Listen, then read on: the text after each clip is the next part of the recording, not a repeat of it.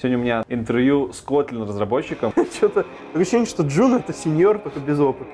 Поработал месяц стажером, высели до медла. Если вы хотите стать Android-разработчиком, Kotlin надо учить обязательно. Если ты умеешь переустановить винду, ты сразу программист. Докажи. Шилдер 14 лет.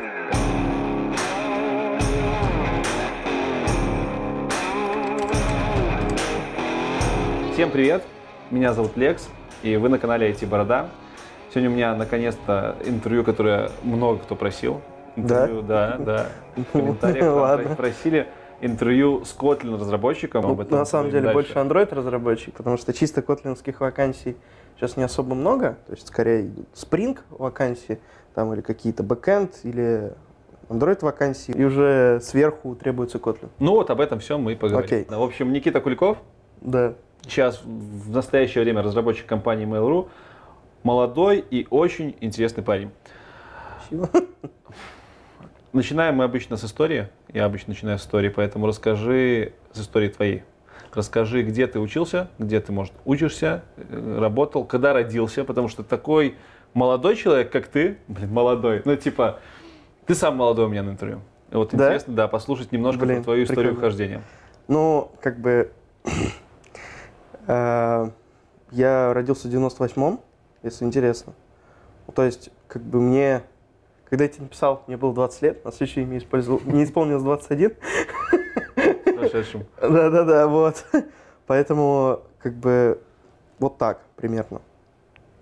Изначально кодить вообще начал с... Ну, то есть я как-то разбирался в компьютерах, там, там друзья, там, родители и прочие называли меня, типа, там, программист. Ну, понятно, если ты умеешь переустановить винду, ты сразу программист. Сколько лет ты в Windows начал? Это, ну, там, грубо говоря, 12, что-то такое. Ну, вот, грубо говоря, что просто человек, который умеет пользоваться Гуглом, инструкцией, умеет жать кнопку «Далее». Вот. Но мне стыдно рассказывать про это, но мой вход в IT начался с Майнкрафта. Что, стыдно? Потому что много людей не понимают, ну, как бы, что это за такая платформа и прочее. Ну, это игра. ну, Да, да, знают. это игра, она написана на Java, Мгм. и мне как-то, я всем рассказывал, что делать на нее моду очень легко и просто, модификации. Ну, мне сказали, докажи. Я там буквально наспор написал свою первую программку на Java. Это, грубо говоря, как раз был вот этот вот там блок какой-то базовый в самом Майнкрафте. Вот. И с тех пор решил вот развлек... ну, как-то это дело по- побольше изучить. А, Купил большую такую книжку Шилда, прочитал ее там на три четверти и параллельно делал вот моды под Майнкрафт. На самом деле это абсолютно шедевральная область. Я до сих пор не встречал такого количества интересных технических решений в проектах. То есть там за счет того, что есть много сторон, в которых разных интересы, мододелы, люди, которые делают мо- моды, они находятся на нескольких стульях, грубо говоря. И помимо того, что им приходится просто писать мод, а обычно это большой продукт с большим количеством э, там Java, им еще приходится это все оптимизировать, разбивать там на потоки, как-то это все менеджерить, плюс это платформа, на которой активно используется изменение байт-кода в рантайме. Мгм. Когда мы используем какие-то ASM-трансформеры, меняем и прочее, вот. Э, Еще тогда я не понимал, что стану программистом. Ну, то есть в какой-то момент я подошел к этапу жизни, когда меня спроси- спрашивают, а кем ты будешь как бы работать, учиться. Но я решил, что вот как бы если все вокруг твердят, что ты программист, если что-то получается у меня, почему бы не попробовать? Это сколько лет было? Это, я не знаю, лет 16-15, наверное. Вот То есть ты такое. Шилда в 15 лет начал читать? Нет, Шилда я вот лет 14 прочитал, наверное. Шилда уже. в 14 лет. Ну, на самом деле, книжка бомбела. Ну, вообще отличная. Причем я купил две книжки, краткое руководство и полное руководство. Я думал как? Что я читаю краткое руководство, если что-то непонятно, читаю полное. Но я читал краткое руководство, и суть в том, то, что там какие-то вещи просто опускались. Ну как оно? Просто абзацы вырезались. И я понимаю, что что-то недополучаю. То есть, прочитав краткое руководство, я не получил бы таких полных знаний от полного. Поэтому я его выбросил в мусорку сразу же и прочитал полное руководство, чтобы уже точно знать, что я получил максимум от этого дела. Самое интересное, что это первая и последняя книга, которую я прочитал по программированию. Больше я книг вообще не читал по Ну, программированию. мы к этому еще вернемся. Это очень интересно. Да. А, Вот. 16 лет, и ты понял, что ты будешь программистом. Да, да, вот. Более того, я узнал того, что мое увлечение Java И такая вот разработка и может принести плоды, когда я узнал, что программа на Android тоже писана на Java. Ну, то есть, как бы, такой смотришь на свой телефон, боже мой, неужели я могу писать сюда приложение? То есть тебя вдохновил именно Android? А, Ты задумался, что на Java можно сайты там писать, там микроволновки Ну, Во-первых, да, я об этом даже не думал. Во-вторых, я вообще даже не мог предположить, что мое увлечение когда-то может стать профессией. Ну, то есть, как, то, то есть, реально взрослые дядьки делают то же самое. Я об этом не подумал. Я думаю, что вот это все, что я делаю, это я как бы развлекаюсь. Получаю фан от этого дела. Ну, потом у меня там появилось мое первое Android-приложение, какое-то там простое делал для какого-то школьного проекта. А, э, Сконтачился с Абби. Это компания по распознаванию Это который Фейн Ридер делал? да, да, да. У меня там отец работал, поэтому я, в принципе, знал об их каталоге продуктов. Сконтачился и попросил у них пробную демо-версию там на 30 дней, мне как школьнику расписал там всю ситуацию. И сделал продукт, когда проводишь... Ну, концептуально смысл в том, что у тебя есть полка с книгами биб- Мгм. в школьной библиотеке. И я хотел сделать вот поисковик по школьной библиотеке. И основная сложность в поисковике — это то, что как ты это все заносить будешь. Ну, То есть, и я придумал идею, что ты проводишь видео или фоткаешь э, стеллаж, Мгм. и она по корешкам книг находит совпадение в ее готовой базе и сама заносит в каталог. Мгм. Ну, То есть, грубо говоря, что не требуется вручную переписывать. Вот. Бэкэнд был, ну, бэкэнд и, получается, и фронтенд там на Ruby on Rails, а вот То на... есть это типа клиент-серверное приложение было? Да, да, да. Себе. Вот. А на устройствах вот смартфон. На смартфоне был для как раз парсинга вот этого То всего есть ты дела. на рельсах писал сервер? Да, потому что я тогда был чисто джавовым разработчиком и спросил у коллег, ребята, а на что пишутся, на что пишутся сайты? Не- Java? Не- Ну, во-первых, я спросил, да, можно на Java писать сайт? Сказали, ты что, извращенец? Я такой, ну, ну, ну ладно. Если так старшие коллеги говорят, то ладно. Я смотрю еще там по топу языков. На чем еще пишут люди? Говорят, ну, на PHP пишут. Я говорю, ребята, как PHP? Ну, тут я сразу вышел из чата. Сейчас я уже понимаю, как бы, более взрослый, что как PHP это нормальный язык, но Ну, тогда меня все как бы отговаривали об этом, Мгм. потому что В итоге на рельсах сервер написал. да, в итоге я решил использовать рельсы. На самом деле дико страшный фреймворк. Никому не советую его как первый фреймворк. Почему? А, Я тоже разделяю эту точку зрения. Вот интересно послушать твое мнение. почему? Потому что он изначально делает так, чтобы было правильно. Он старается всеми силами, правдами и неправдами сделать так, что первый Hello World выглядит как космический корабль.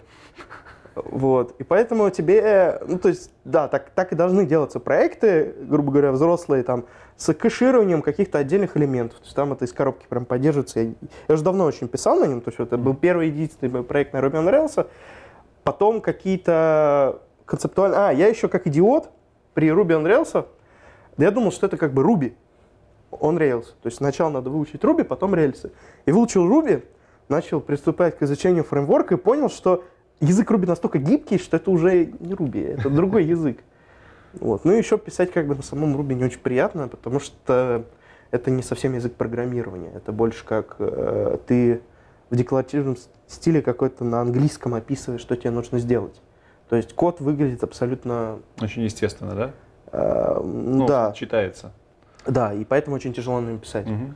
То есть, грубо говоря, что когда там в C ты пишешь функцию, ты думаешь, что это функция.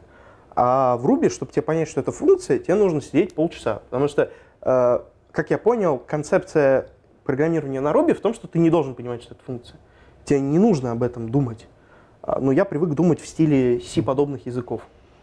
Что я там точно знаю, что происходит в этой программе и как это работает, грубо говоря. Вот, то есть э, слишком много сахара, мне это не нравится. Потом э, я, соответственно, там еще парочку было своих проектов, там бот какой-то, я был администратором большой группы ВКонтакте, и для него по книгам тогда ниша была не занята, и я сделал бот, который оповещает об изменениях книг. Книги обновляются, на которые ты подписан. Это формат такой, что автор, допустим, каждую неделю выкладывает новую, новую главу. Мгм. Вот.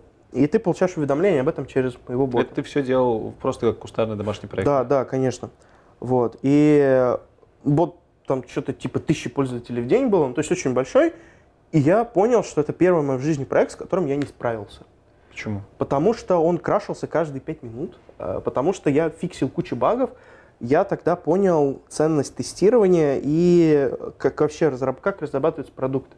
То есть, грубо говоря, э, почему, почему мой код говно?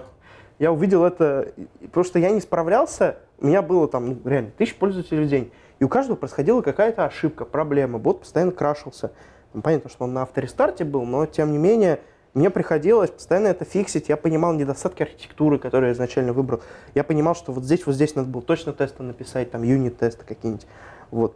Я тогда понял, что надо разрабатывать, как надо разрабатывать проекты, чтобы они реально работали хорошо, быстро и качественно. То есть такой вот первый опыт продовой разработки. Это был такой хлесткий удар, и в конце концов и я закрыл этого бота, потому что не справлялся. Понимал, что его легче с нуля переписать, чем А на чем бот был? э, на Java. На Java. Вот, чем как бы что-то делать с этим. Вот. Потом, ну, там какие-то еще проекты были, но, возможно, они, я уж не помню, что было. Скорее всего, ничего важного. Подожди, ну смотри, вот ты решил стать разработчиком, да? Ага. И ты сделал два проекта. Это Ну, было... а, У тебя дофига... Ну, Несколько учился. проектов. Я Ты- один проект в полгода делал, где-то так. Это было просто как обучение какое-то. Да, да. Ну, на самом деле, мне просто just for fun.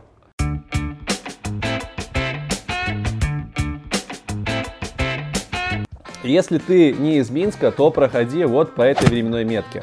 А если из Минска, то смотри дальше. Сегодня ты увидишь самую короткую рекламу курсов IT Академии. Курс по Project менеджменту. Обучение через практику, реальные кейсы и полное погружение в Project Management. После этого курса вы сможете претендовать на позицию Assistant PM и Junior PM в абсолютно любой айтишной компании СНГ а может не только СНГ. От вас на старте требуется уровень знания английского языка минимум B1, и вы будете проходить тест перед тем, как записаться на курс. Также приветствуется опыт в сфере менеджмента, либо управления небольшой командой. Так что если вы тимлид, либо какой-то самый-самый начинающий PM, которому не дают расти дальше, то э, этот курс для вас, для того, чтобы вы росли и развивались. Вот. Если вы еще девелопер, хотите переквалифицироваться, тоже можете пойти на курс по Project Management. В общем, тема прикольная, в Минске нечастая, как оказалось. Так что проходите по ссылке в описании, записывайтесь на курс и да пребудет с вами дух менеджмента.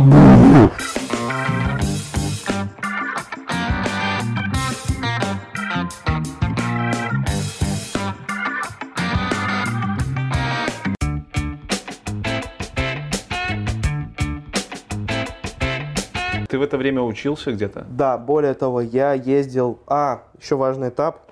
Я завалил... Это, кстати, я сейчас расскажу. В общем, сначала, да, я учился утром в школе, но на самом деле я учился в общеобразовательной школе с уклоном в обществознание. Вот. Эм, Короче, такое. Вот. По вечерам я ездил в Москву, слушал лекции в МАИ, по вечерней, вечерняя школа там была бесплатная для школьников. А ты сам Сейчас не из. Москвы? ФМШ МАИ. Нет, я сам из Подмосковья. Мгм.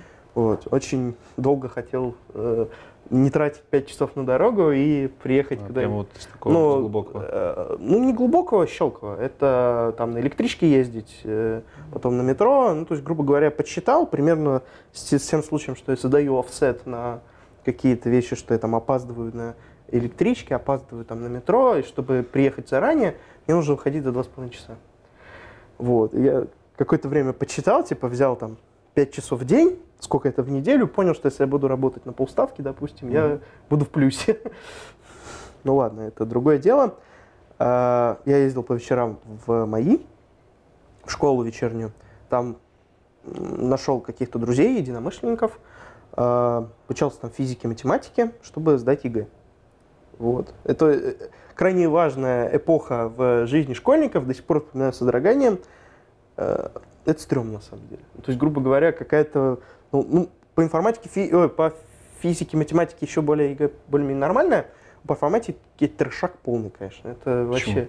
А Потому что там задания очень... Очень оторваны от жизни. Мгм. все, что касается секции кода, они довольно простые. Очень На сильно простые. код писать надо? Ну, то есть, ну, это естественно, конечно. Серьезно? Более того, за синтаксические ошибки снижают. Офигеть. Э, То есть, как бы, это единственное, наверное, за что там можно снижать ошибки, потому что э, задание там типа «перебери массив». То есть там нету заданий сложных, прям таких вот хотя бы там Олимпиада региональ, региональный уровень какой-нибудь. Ну, к тому, что если ты действительно владеешь навыками программирования, то есть я человек с там, четырехлетним опытом уже на тот момент программирования, что-то такое, я, мне эти задачки я все щелкал легко. Более даже попытался на всерос пойти и пробраться до Российской Олимпиады. То есть я вообще первый раз попробовал региональную там. Я первый человек за пять лет в районе, кто прошел на областной уровень, как мне сказали. То есть до этого никто не набирал минимум баллов. Хотя там задачки, ну, очень изюмые. Вот на областном уровне как-то пришел и вот на российский прошел, но у меня был выбор либо готовиться к Всероссийской Олимпиаде, если там, если я там выиграю, то без экзаменов, да? Да, да. Ну там с условиями, типа, Понятно. что надо там набрать минимум 75 баллов или что-то такое. Угу. Короче, сложно все это дело. Но в любом случае плюс есть. Либо КГ готовиться. Я решил, что лучше КГ готовиться, потому что я первый раз в Олимпиаду пришел, вообще что за фигня. Скорее всего, я завалю, потому что я не шарю в этих делах. Я больше в проектной разработке, а не в Олимпиаду. Так вот, к чему я? Про. А, вещь-то, кажется, не оптимальная. Ладно. Э, потому что, а, остальную часть там занимают вопросы там, арифметического характера. Надо почитать, грубо говоря, сколько там э, мощность слова, грубо говоря, сколько бит в байте, ну, вот что-то такое. Ладно. Э, сочувствую людям, которые надо сейчас сдавать ЕГЭ, не дай боже. В итоге ты его сдал? Я не сдавал инфо... физику, математику угу. и поступил в Бауманку на инженера микроэлектронщиком, там, так людям говорю. Если кому интересно, это ИУ-4. Угу. Вот, это э, конструирование, проектирование, что-то такое электронных средств. Я сейчас на четвертом курсе.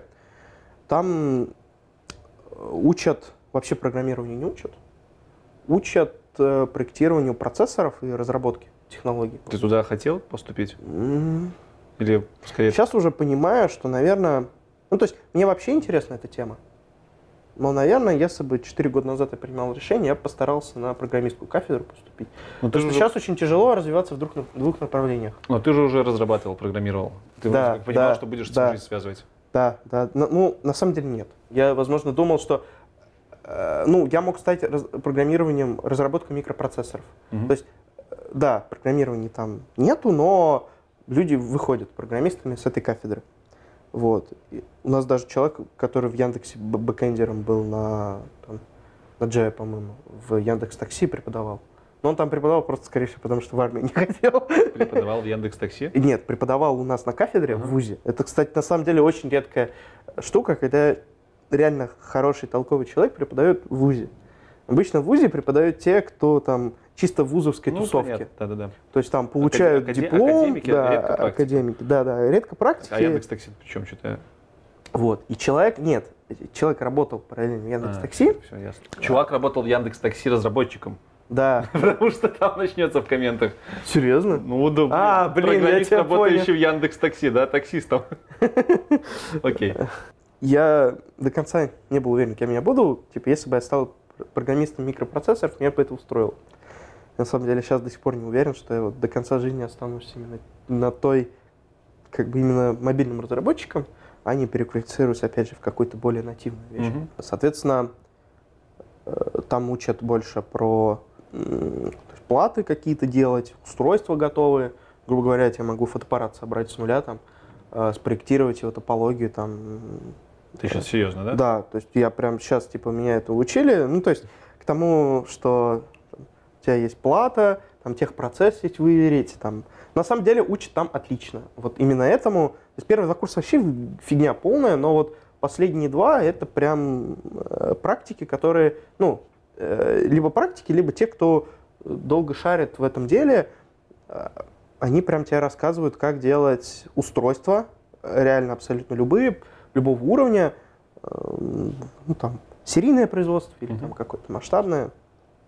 Вот что-то такого. Даже на уровне там можно в Intel пойти работать, грубо говоря, процессоры проектировать. Неплохо. Есть такие люди, ну там реально, есть люди, которые выпускаются с, с нашей кафедры, там, естественно, один-два человека из потока, это, чтобы потоку понимали, 100 человек, это дофига. И, ну, один-два человека, которые там после окончания кафедры после работы по специальности могут там зарабатывать 60, 60 тысяч в месяц, грубо говоря. То есть какие-то крутые разработчики процессоров, разработчики устройств, но не об этом сейчас. вы хотите стать программистом чистым, туда лучше не идти. То есть там интересно, но не про программирование речь. И вот поступил в ВУЗ, на первом курсе мне еще было, ну, я еще не, не был настолько смелым, чтобы параллельно работать, очень боялся этого дела. Поступил в образовательный проект Технопарк, это вот как раз при ВУЗе. Он мне дал очень много знаний, моих лучших друзей сейчас. Ты там обучался? Да, два года. Это там два года тебя обучают всему подряд, там типа алгоритмам, C, ну там разделены по семестрам, довольно плотно, каждый день с 6 до 9 примерно. То есть занятия. параллельно учебе ты да, учился Да, да, вот. И там преподавали алгоритмы, C++, фронтенд. То есть я там, грубо говоря, после каждого курса можно было, ну там, отбор не слабый, но вообще 10 к 1 среди бауманцев. То есть помимо того, что тебе нужно в Бауманку поступить, что само по себе на самом деле занятие нетривиальное, тебе нужно еще вот пройти отбор среди 10 к 1 таких же. Нехило. Вот. Mm. И там отсев вот такой вот вороночный.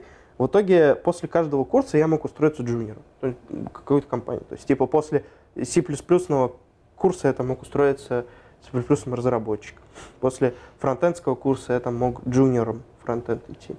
Все к тому, что, допустим, сейчас, если я захочу, я, наверное, пройду джуниором собес куда-нибудь ну, я про, вообще рассказываю про принцип преподавания, mm-hmm. там, что ты вот по чуть-чуть из всех область, областей учат там программистов, а не конкретных. Э, то есть как вуз на самом деле. Вуз больше не учит тебя ну, зарабатывать деньги, да, да, да, так же и тут. А тут больше на деньги. Нет, в технопарк тоже как в шире. А, в, тоже да, в шире. в этом и суть. То, что если ты хочешь расти в каком-нибудь своей области, типа там мобильная разработка, фронтенд, хочешь зарабатывать много, тебе нужно расти вот самому. Там такой принцип. То есть в шире мы тебя научим, а будь, пожалуйста, ты сам. Угу. Ну, на самом деле, работает довольно. Ну, вот, вот так вот. И в какой момент ты понял, что все, можно на работу идти? Я закончил полгода, то есть год курс закончил. Я решил летом, что моих знаний достаточно для того, чтобы пойти работать. Пошел искать... Э, а, я в этот... Еще вот до того, как поступить в ВУЗ, я пытался в первый набор, что ли, школ мобильной разработки от Яндекса угу. попасть, но я не прошел. Сейчас я вижу это приложение, несмотря на то, что я там действительно убил много времени, но я было видно по моему приложению, что я хорошо, отлично знаю Java, абсолютно не знаю Android. А, люди, знакомые с Android, могут сейчас посмеяться, там все было на new thread. То есть, грубо говоря, в Android ты не можешь просто так создать поток тебе нужно привязать к чему-то, к контексту, потому что когда у тебя, допустим, есть проблема, у тебя экран, там грузится что-то, переворачиваешь экран, вот, и у тебя, э, если поток остается, у тебя этот экран старый остается в памяти, угу. потому что он захватил его, он как бы результат ему должен вернуть. Называется утечка памяти. Ну, меморилик. Да, да, да, вот, и поэтому там все было вот на этом сделано. Я максимально подстелил себе подстилку, но все равно там куча крэшей, багов, было видно, что Java я знаю. В общем, мне даже сразу не написали отказ. Вы знаете, мы подумаем. И там буквально до последнего дня, когда вывесили результаты, мне написали, что мы подумаем. В общем, после первого курса я пошел в аутсорс-студию. Это КТ-студия, если кому интересно. А, там, на самом деле, клевые ребята.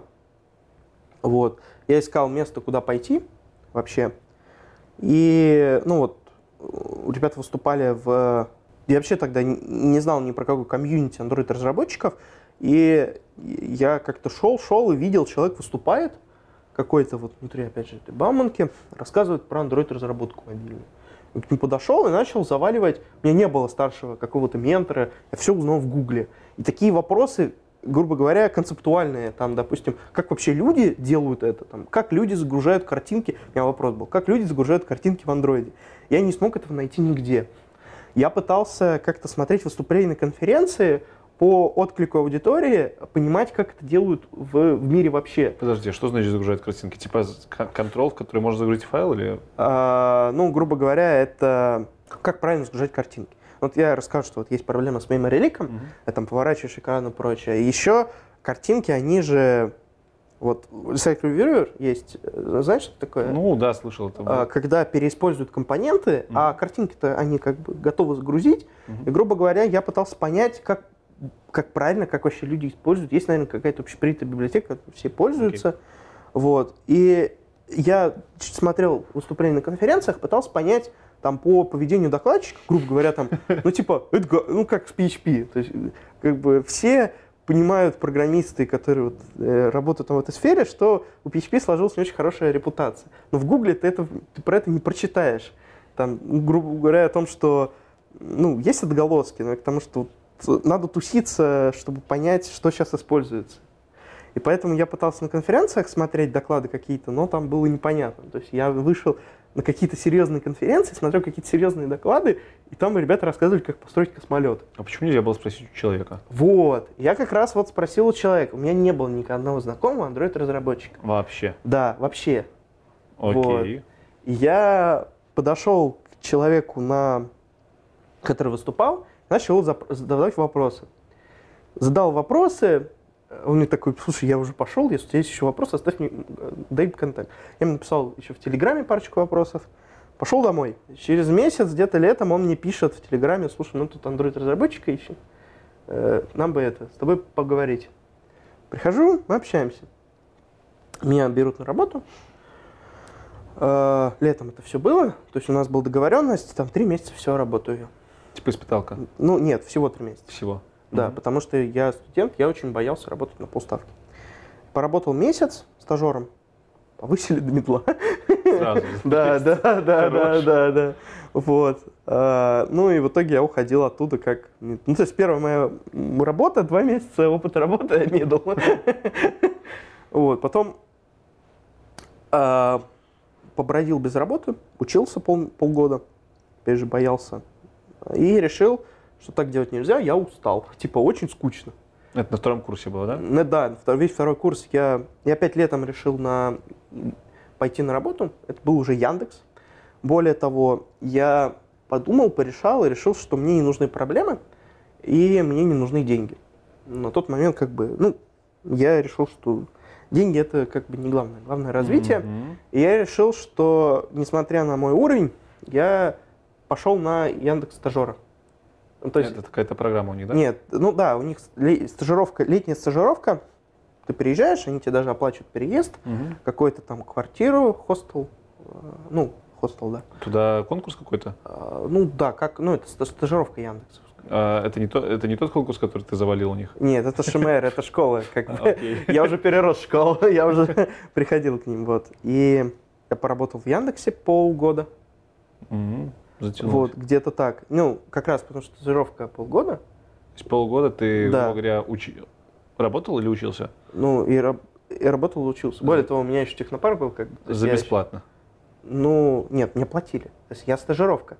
Угу. Я работал в Яндекс браузере разработчиком. А. Более того, когда меня собеседовали на стажера, у меня там уже четыре собеседования в Яндексе, грубо говоря, там на любую позицию, и мне несколько раз спрашивали, а я точно стажера собеседую? Я начинал рассказывать про свой опыт, начинал решать там вот так вот задачки, то есть я вообще не завалил ни один вопрос. Там, человек меня спрашивал про то, там, расскажи мне про жизненный цикл активити. я ему начинал травить байки.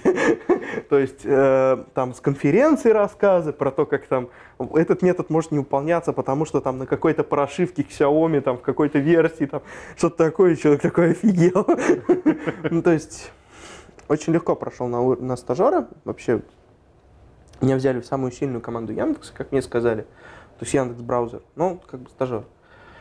Вот. И потом я ушел из Яндекса по той причине, ну, не стал переводиться на разработчика, что мне не... Там нельзя работать на полставки. Там можно работать только на 3 часов, и то с оговорками. Еще стоит заметить, что в Яндексе у меня сложилось впечатление, что все перерабатывают есть там прям 40-часовой рабочий день. Может, потому что ты потихонечку со, стажер, со стажерами 60-часовой. Нет, нет, конечно, там только я стажер был, и как бы на меня далеко не стажерские таски вешали. Единственное, что я был не совсем Android-разработчиком, mm-hmm. я на C++ и Chromium делал. Вот. А в C++ я как бы бум-бум, но я предупредил перед этим работодателя. То есть ты там 6 месяцев делал Chromium? Да. Ну, да в смысле движок? Да, движок, да, да, да. Я и предупредил при устройстве на работу, что я в C++ не бум-бум, а ты не хотел на Android сразу пойти? Ну, все-таки у тебя был опыт больше с Android? Мне хотелось попробовать. Если, а. То есть, изначально, почему я шел в Яндекс, мне хотелось попытаться развиться, потому что получить в том, что как бы опыт о том, что я работал в Яндексе, Мгм. и попробовать другие технологии, другие компании. Я этого получил, соответственно, я рад. А, чем я говорил? О том, что вот с браузера поработал. Я ушел тут, потому что там три часов нельзя. На самом деле, мне там очень понравилось Мгм. работать, и я, может быть, в будущем свяжу свою жизнь с Яндексом. Ну, пока, пока так, вот. Пока я вот работаю в Mail.ru, и Получается, ты на третьем курсе вначале где-то перешел из Яндекса сразу в Mail.ru? да, Тебя захантили или ты сам? Я начал искать компании, где могут на 20 часов принять. Вот. И тот, как бы, учитывая то, что у меня есть какие-то связи, я учился в образовательном проекте Mail.ru, там предлагают на 20 часов устроиться. Вот я устроился. Из опыта расскажу, что вот мое решение при- прийти в Яндекс а, после работы медлом повысило мое ЗП в два раза. То есть, как бы, к тому, что, Работав в Яндексе, да? да, стажером причем. Ты ушел на зарплату в два раза больше, чем ты получал медлом в, э, в Да. студии. Нет, э, в Яндексе, В Я, не Яндексе. получ- я не получал в два раза больше. И после Яндекса мне начали оферы присылаться. Вот, то есть я, грубо говоря, к тому, что инвестиция в работу в популярной компании, Окупается. типа, да, окупается. То есть я откатился назад, чтобы потом как бы получить в два раза больше. Ну, не суть. В общем, я пообщался там с людьми и в итоге пошел в Mail.ru, потому что там мне предложили хорошие условия, грубо говоря, по графику, по каким-то вещам еще. Вот. Сейчас работаю там разработчиком библиотеки. Что за библиотека? А, Ну, вкратце так, в двух словах. Да, мы делаем так, ну, верификационные пуши отправляем, верификационные сообщения, типа там, ваш, там, когда указываешь номер телефона, а это через нас проходит, то есть смс тебе Мгм. присылается. Либо если у тебя там есть альтернативный способ верификации, твой телефон поддерживает, там, либо через телефон, через звонок сброс, либо через пуш на То есть устройство. ты сейчас напрямую работаешь с андроидом. Да, Мобильный. да, да. Android, то есть я не, не приложение делаю, не UI там, грубо говоря, а библиотеку. Вот. А, Как-то так. На чем? Хотел На спросить. Java. На- Но тесты пишу на Kotlin. Понимаешь ли, в чем дело? У нас сегодня интервью про Kotlin, вроде как. Да нормально, нормально все. Но во всей этой предыстории не было... Было Ruby, А, было да, да, были, было Java, но не было Потому что, потому что, потому что Java и Kotlin это очень связанные вещи. Все, что пишется на Java, может писаться на Kotlin не наоборот. А, Что сейчас, где Kotlin в моей жизни сейчас? Ты расскажи, где он у тебя появился, чтобы мы соотнесли это с твоей историей. Ага. И где он сейчас? Появился он у меня И? Тяжелый вопрос, на самом деле. Наверное, вот как раз на первом курсе. Это было года 4 назад, вот 3, 4, 4 года назад, где-то так. Я просто попробовал на нем писать. То есть люди говорили, что он клевый, и тогда для меня было шоком. То есть я выделил на это неделю, думал там по вечерам сидеть, а я просто начал на нем писать. То есть э, язык настолько сделан для джавистов, что любой разработчик на Java, не знаю, возможно, у меня какая-то особенность к изучению языков была, или я просто общался до этого там со всякими, со всеми языками подряд, но я просто начал писать на Kotlin. То есть первый час я помучился с Hello а потом просто нон-стопом. То есть как на основной язык Ты разработки. хочешь сказать, что ты на нем начал писать, потому что тебе перло? Не потому что ты сразу Э, понял, как это делать? Нет, наоборот, я сразу понял, как это делать. То есть он настолько хорошо спроектирован с точки зрения взгляда со стороны Java, что если ты знаешь Java, то на Kotlin писать неимоверно легко. Мгм. То есть ты на нем пишешь, и, во-первых, он читаем, даже там, если ты знаком хотя бы с одним языком разработки, он легко читаем. В отличие от какой-нибудь там скалы, которую э, не всегда, не всегда легко прочесть. Вот. Kotlin, он прям берешь и пишешь. М, То Окей. есть вжух, и, все само пишется. Поехало. Что ты на нем писал? А, дай бог вспомнить. Ну, из большого недавно было.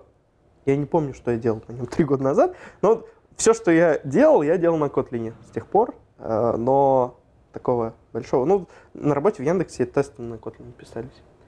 Вот. Большая достаточно кодобаза. В прот он, наверное, уже заехал.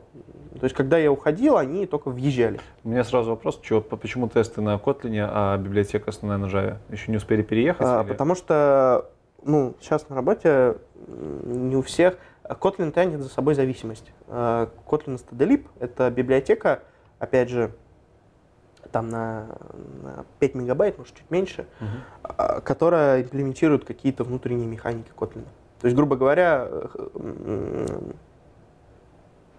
ну вот как в Java есть коллекции какие-то стандартные, там в Kotlin то же самое.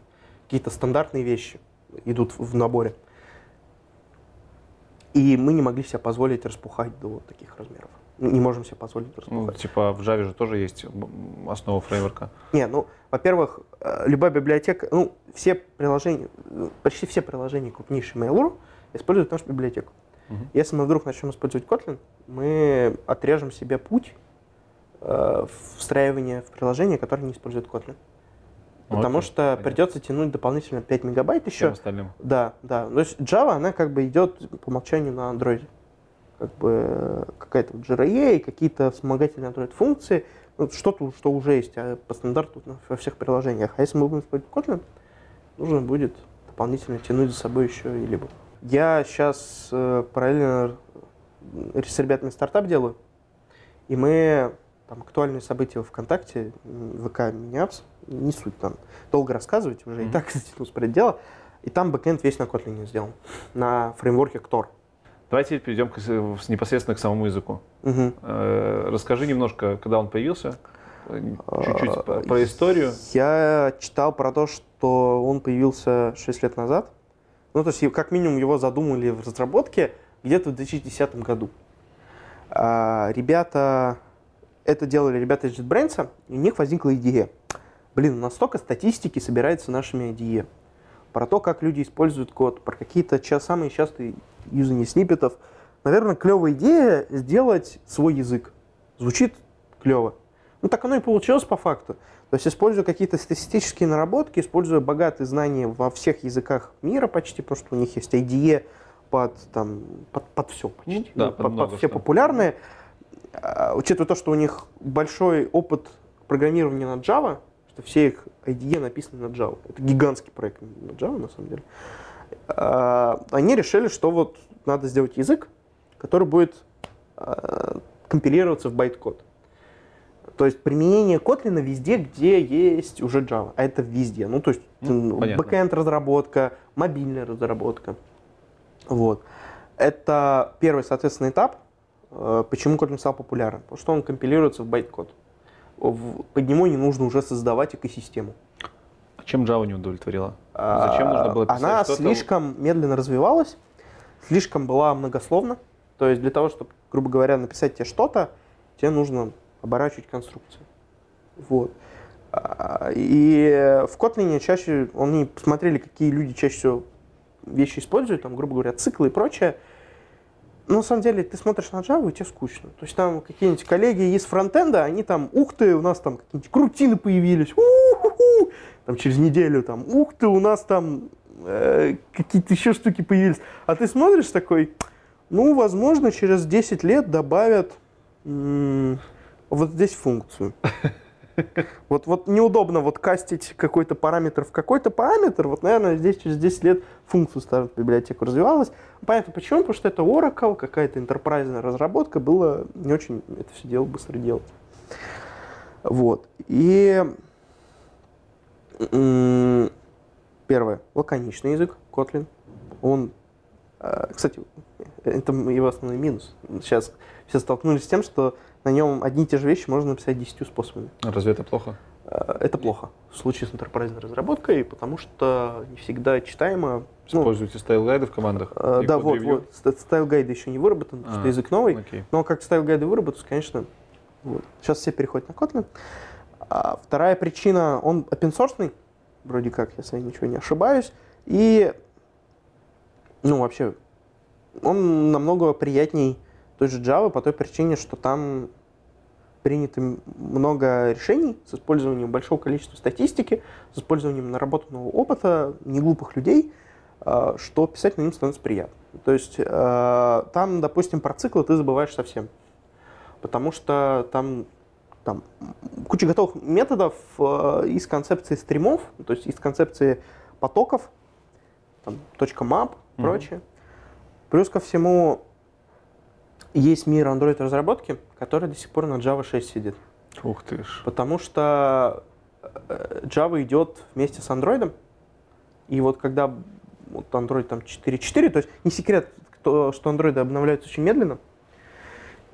Поэтому как бы про стримы, там, про какие-то вещи, типа var сейчас вроде в Java появился. То есть, грубо говоря, не ну, такие вот. Я, я ржу, я ржу, потому что C-Sharp var был исконно, как бы. А? Я люблю джавистов потроить, у вас там вообще жесть. Ну, знаешь историю C-Sharp. Взяли и содрали Java и сделали ее лучше. Вот. Блин. Ну, типа.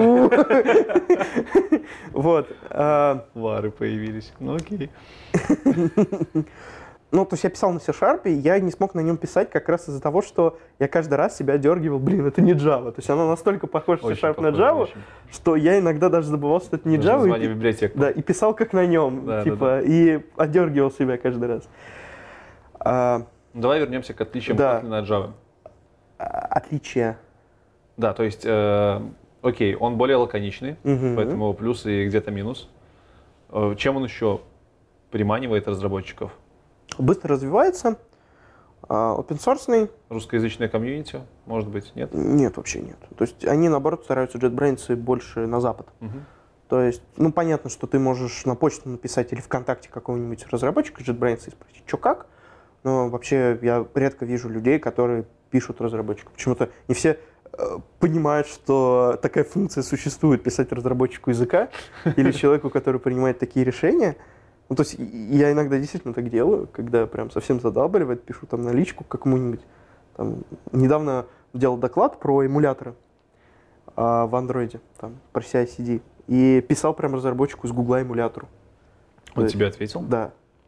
Там бага была в них, вот, я, в общем, Нормально. написал, пообщался с ними. Но я тебе говорю, они как бы, не боги игроки обжигают, не стесняйтесь писать, если у вас какие-то большие проблемы. Если мелкие, тоже не стесняйтесь, но на вас, на вас скорее поржут. То есть в плане, типа, лучше сначала, конечно, погуглить. А, наверное, лаконичность постоянно обновляется. Ну, из таких глобальных, глобальных отличий, вектор, куда держал. Есть, конечно, куча мелких, там, грубо говоря, у тебя там не, как это называется, типизация. Не Ну, да, типа, да, он, он сам это, да. додумывает типизацию, Мгм, мгм. вот, за тебя тоже накладывает некоторые ограничения. А, первый язык, который вообще в своей памяти вспомнил, и чем он отличается от Java, то, что если на Kotlin неправильно писать, можно забыть про NPE.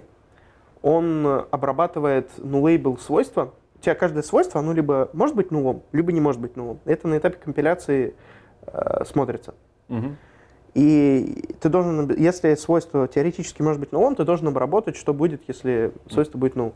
В Java NPE встречается часто, в Kotlin это либо стык Java плюс Kotlin, либо ты прямо в Kotlin написал там два восклицательных знака, что это свойство может быть... Ну, э, если это свойство нул, крашимся. Вот. Что значит стык Kotlin и Java? А, я не рассказал. Из Kotlin можно вызывать Java код, из Java кода можно вызывать Kotlin код. Ну, потому что это байт-код. вот.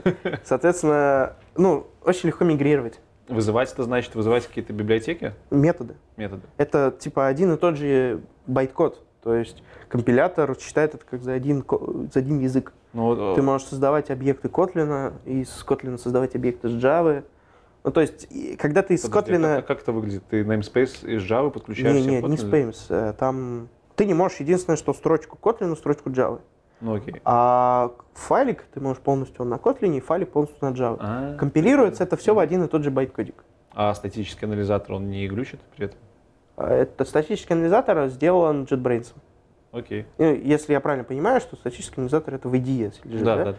да. Но это язык Jet- JetBrains, поэтому их IDE хорошо это все работает, Ну, я к, тому, я к тому, что, допустим, у тебя есть либо на Java написанное в этом же проекте, у тебя на Kotlin либо написанное, ты вызываешь либо Java, джавовскую, и у тебя статический анализатор нормально с ней работает, да? Да, да, да, Ты конечно. вызываешь котлиновскую, он тоже Да, нормально да. все Когда ты из Kotlin вызываешь Java, выглядит это все красиво, интуитивно. Когда из Java вызываешь Kotlin, это, конечно, обычно страх и ужас, если разработчик не позаботился об этом, но я не знаю, зачем может потребоваться Java Слушай, а вызывать это не Kotlin. накладывает, э, ну, это не порождает говнокод?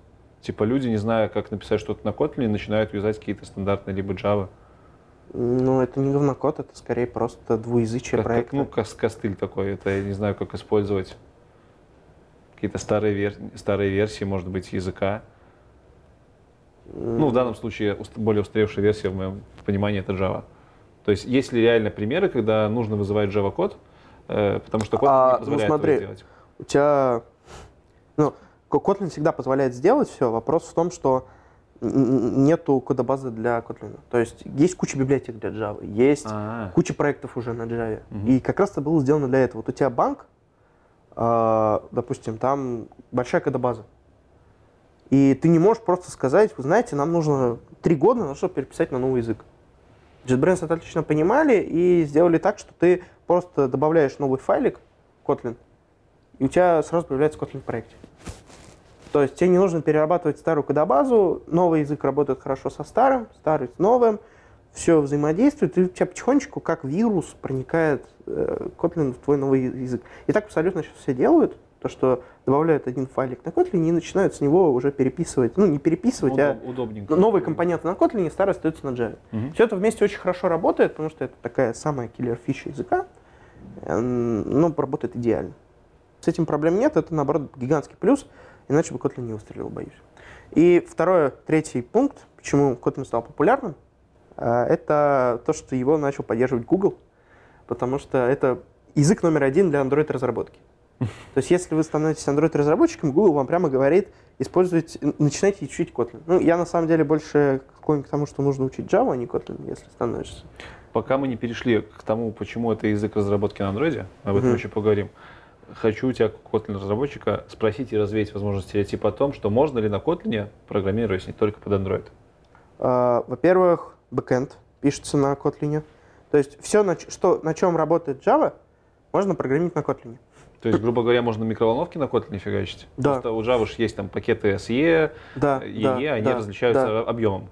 я понимаю, ну, А, размером, размером итоговым. Kotlin компилируется в байткод, Мгм. и все байткод инструкции, которые э, поддерживаются устройством, те поддерживают Kotlin.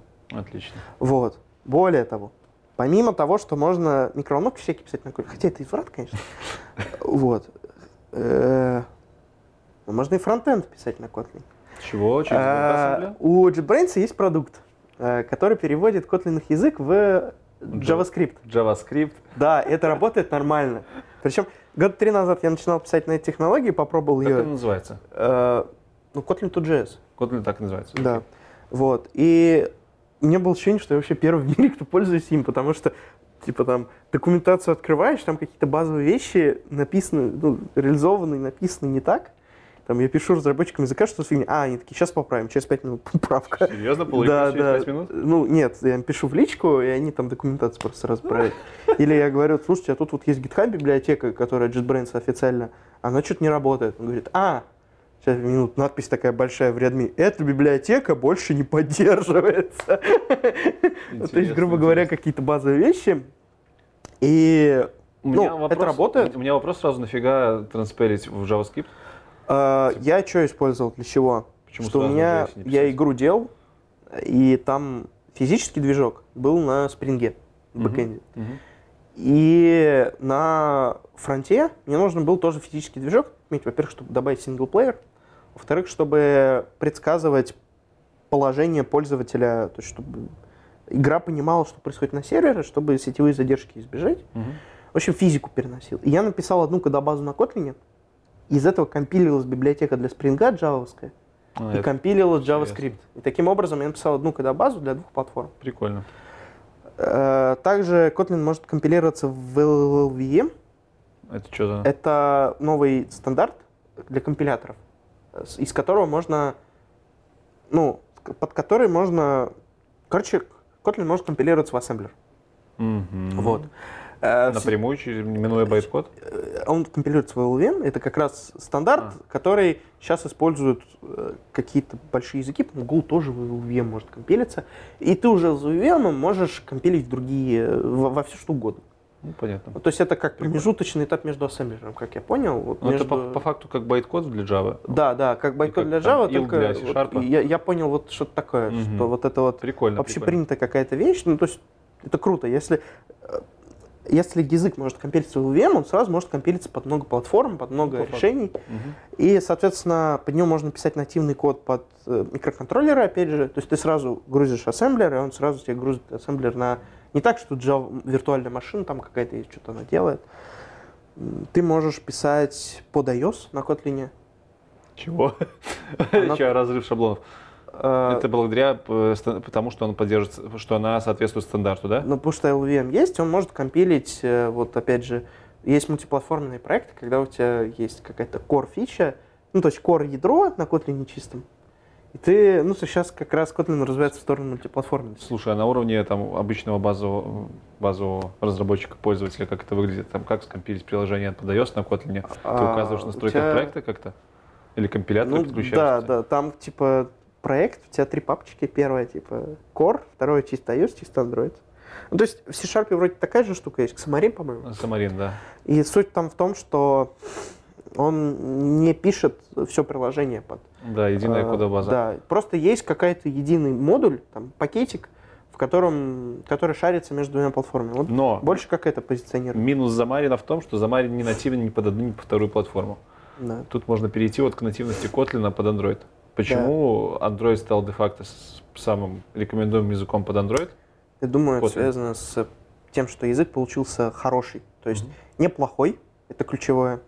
Но мало того, что язык получился хороший, так еще это делает компания JetBrains. И для нее сотрудничество с Google выгодно. Поэтому она может как-то прогибаться.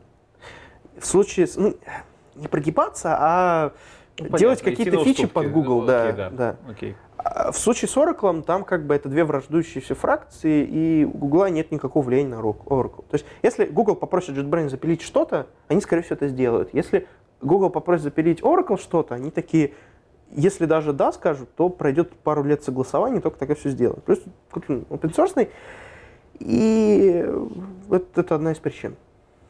То, что кто разрабатывает этот язык и как он распространяется. Я думаю, это основные были причины, почему Kotlin основной язык разработки. Второй, ничего не надо переделывать андроиду. Все и так работает. Все не просто э, официально назначили его языком номер один. Им не пришлось технически что-то делать. Там документацию переводить на Kotlin они сейчас это делают. Это да. Но технически ничего не пришлось делать. То есть они два года назад сказали, что ребята, пишите на Google I.O. Они сказали, ребята, пишите на Kotlin под Android. На своем просто упомянули его. Типа язык номер два. А в этом году, или совсем недавно, они сказали, что, ребята, Kotlin это primary язык для Android. Если вы пишете на Kotlin, хорошо, на Java прекращайте это делать. Расскажи, какие фреймворки у Kotlin основные сейчас. А, те же самые, что у Java. За счет того, что Java имеет большой, ну, большой бэкграунд, а Kotlin совсем молодой, счастливый. А, но есть какие-то особенности. Вот, что касается мобильной разработки, в Kotlin есть фреймворк от Google самого, Kotlin Extension, что-то такое Мгм. который добавляет ну, удобства. Ну, то есть по мелочам удобно. Используя фичи языка. Под бэкэнд есть хороший э, фреймворк Ktor для разработки э, бэкэнд. ну, API-шек? как раз бэкэнда. А, Ну, типа API-шки всякие. По сравнению с Spring очень сильно легковесная штука. Мгм. И это хорошо, потому что, ну, честно, я очень не люблю Spring. Я на нем пытался писать два раза, два больших проекта. У меня получалось их писать, но это было с такой болью, потому что для того, чтобы на нем писать нормально и вообще писать, тебе нужно жить в этой теме. Ты не можешь туда забежать, написать пару строчек и выбежать. Тебе нужно жить. Тебе нужно, потому что там вот ты гуглишь что-то, тебе сегодня говорят, надо использовать эту аннотацию. Через месяц. Знаете, эта аннотация говно. Надо использовать другой метод там, подстановки хедеров. И ты уже используешь другой метод подстановки хедеров. И ты как новичок, у тебя столько информации, тебе с одного места говорят одно, в другом месте другое, в третьем третье. Очень много документации, из-за этого ты не понимаешь, на что ориентироваться. Я в конце концов спустя два месяца разработки на спринге плюнул на это дело. И это дело ну, в фановом режиме. И начал читать тупо сорцы спринга. Тогда стало чуть легче. Ну, ты же говоришь, что можно там тоже спринге используя Spring писать на Kotlin. Да, да, конечно, так, так и делают сейчас. Мгм. То есть э, много компаний сейчас это делают. Это, если вы хотите устраиваться Kotlin разработчиком, чисто котлиновских вакансий нет. Очевидно, это язык. А, Так же, как, наверное, нет чистых Java вакансий. Есть вакансии под Spring, есть там вакансии какие-то. Обязательно знание фреймворка какого-то. Поэтому все те же самые условия, что и под Java. Там. Но Ктор, вот он легковесный, сейчас никто его из больших крупных игроков не использует, но фреймворк большое будущее. Плюс ко всему он так, так написан полностью на Kotlin, поэтому он кроссплатформенный. Также может JavaScript компилироваться, также может в Native компилироваться. Поэтому вот. А что еще интересного? Наверное, все. Чисто котлиновская, конечно, есть клоны джавских библиотек или обертки. Клоны написаны на Kotlin? Да. Сделано в первую очередь для хайпа, чтобы люди, которые не понимали, как работает Kotlin, гуглили там, библиотеку под Kotlin или библиотеку под Java. Мгм. Хотя я сейчас, наоборот, как бы нет разницы между тем, что ты используешь библиотеку котлиновскую и джавовскую. Вот. Что касается фреймворков. То есть ничего особенного, все то же самое, что под Java. Была, кажется, ты же Java разработчик? Да, да, да, было. Там прям все один в один. Четко. Что по поводу тулзов, которые используются при разработке? IDE-шка, я не знаю, какие-нибудь э, Все всё от. JetBrains, я не знаю, Visual Studio, по-моему, поддерживает Kotlin. Ну, Visual много чего поддерживает, на самом деле. Да? Ну вот это, конечно, вопрос. Можно ли использовать что-то, кроме JetBrains, но опять же, все JetBrains IDE-шки поддерживают Kotlin по умолчанию. А, Прям все? Типа любую скачать? По-моему, да. То есть там как плагин. А, То есть прикольно. вот JetBrains IDE-шки, они вообще как исторически появлялись? Что была главный их продукт, это же Мгм. которые кодили под Java. Ребята захотели там кодить под скалу, написали плагин свой. И вот то, что сейчас есть, допустим, какие-нибудь эм, там, PyCharm, это э, IntelliJ IDEA С плагином с под плагином под, под Python. Ну, То есть просто отдельный продукт, потому что там какие-то, возможно, костыли где-то подставлены. Вообще, да. в Ну, как называется. IDE-шка, в которой ты разрабатываешь сейчас? Так как я Android-разработчик, Android Studio. Это IDE-шка JetBrains, кстати, тоже. Прикольно. То есть Android-разработчики пишут на нашей отечественной, все в мире, нашей отечественной IDE-шке. Это очень интересно, а типа, а, ну, почему, почему не в в IntelliJ IDE? С чем отличается IDE-шка под Android А, от любой другой Потому IDE-шки? что это форк от Гугла, Мгм. Туда добавлены тулзы специально для взаимодействия с Android. А вот расскажи, что это за тулзы. Давай плавненько А, перейдем еще на Android разработочку. Да, это в первую очередь превьюшка. Ты когда делаешь, ну там XML-ка, ты UI делаешь в XML. Такой язык разметки. Ну, по- Да, понятно. Да, да, да, да. с этим знакомы. А, И у тебя справа есть превьюшка, э, как это будет А, в выглядеть. IntelliJ это- такого IntelliJ нету? есть, но оно работает. Ну, Я- IntelliJ есть все, что, же, что есть в Android Studio почти, но чуть-чуть меньше, чуть-чуть хуже, потому что это не главный основной вектор. Они знают, что Google делает Android Studio, в Мгм. которой все сделано намного лучше. А, Что еще? Эмулятор из-под коробки? Ну, эмулятор с подгоробки, конечно, да, но есть кнопочки. Нажимаешь, все работает. Ну, то есть, грубо говоря, что основная сила, конечно, в кнопочках. В кнопочках, в смысле интерфейс управления мобилкой? Э, Нет, в Или смысле? В Ну, то есть так-то ты все можешь делать из терминала. Там, ну, э, по Типа удобный, процесс- интер- удобный интерфейс графический. удобный интерфейс Ты по про это? управлению какими-то, то есть дебаг-поинты ставить.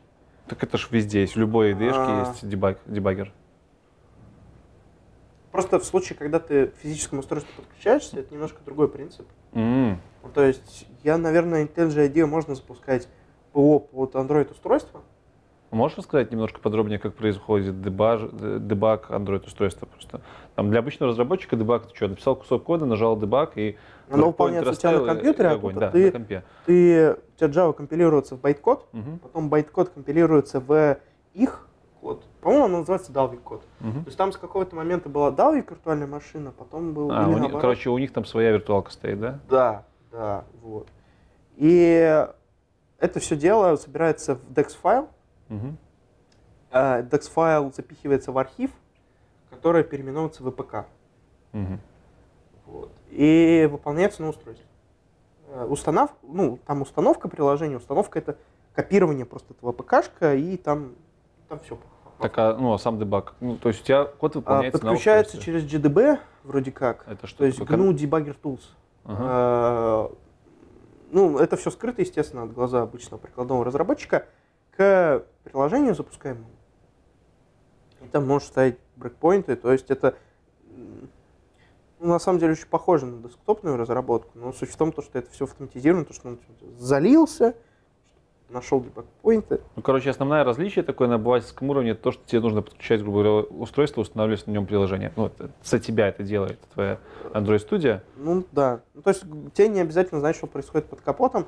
Я не знаю по возможности IntelliJ IDEA, с чем она отличается от Android Studio, но очевидно, что если есть инстру- инструмент, который чисто от Гугла и вектор у него абсолютно другой, то есть IntelliJ IDEA это для бэкэндеров на самом деле больше. Для тех людей, которые зарабатывают именно Java приложения, не Android. Потому что JetBrains всегда знает, что у них есть Android Studio. Саппорт Android каких-то вещей мелких, он создан исключительно для того, чтобы люди, которые жмотились, жмотятся себе устанавливать две IDE-шки, которые весят там по 2 гигабайта каждая, они запускались все только IntelliJ IDEA, допустим. Чтобы совсем не потерять связь с реальностью.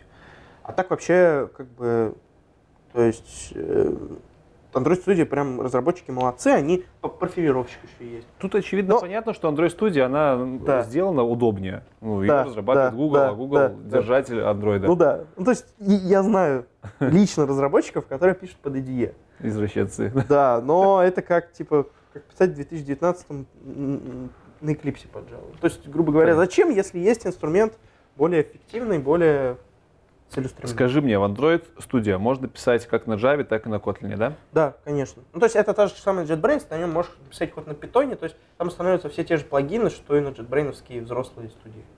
Окей. Э, вопрос какой? Допустим, про iOS у меня тоже интервью было. У них там есть Swift и Objective-C. О, Swift очень похож на Kotlin. Я, кстати, слышал, да, О, что они лакони- Я тебе больше скажу. Я думаю, регуляркой можно компайлить в другое. ну, то есть они прям один в один. То есть, э, э, причем шутят все, что разработчики Kotlin свинтили у Swift.